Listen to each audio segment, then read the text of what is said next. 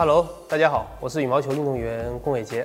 论坛上面还是在微博上面，很多朋友会问说，呃，球拍很轻，怎么解决？这是一个很普通的一个胶带，平时在药房也可以买得到。大家可以撕的跟球拍中宽两边能包裹的地方呢一样的宽度。把胶带撕开的同时呢，就是用三分之二拍头的整个距离。把这胶带往上缠，把胶带的中间正中间点压到拍宽上面，就是不要压到这个穿线的口就可以了。另外一面呢，也是按刚才的这种方式。然后大家最重要的一点要注意，就是两边距离是一样的，千万不要说这边长一点，这样会影响拍的一个重量。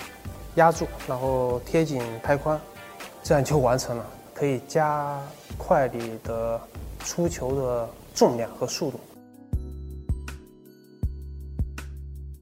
羽毛球当中呢，大家都会存在一个问题，就平时打球当中膝盖打久了会痛。现在我教大家一个靠墙定蹲，然后靠墙，然后最重要的一点呢，就是靠墙的同时，两手不要撑腿，一撑腿呢会接到背部的力量，然后两手放旁边。有很多朋友他不注意，他就哎，他往里面两，一定是平行。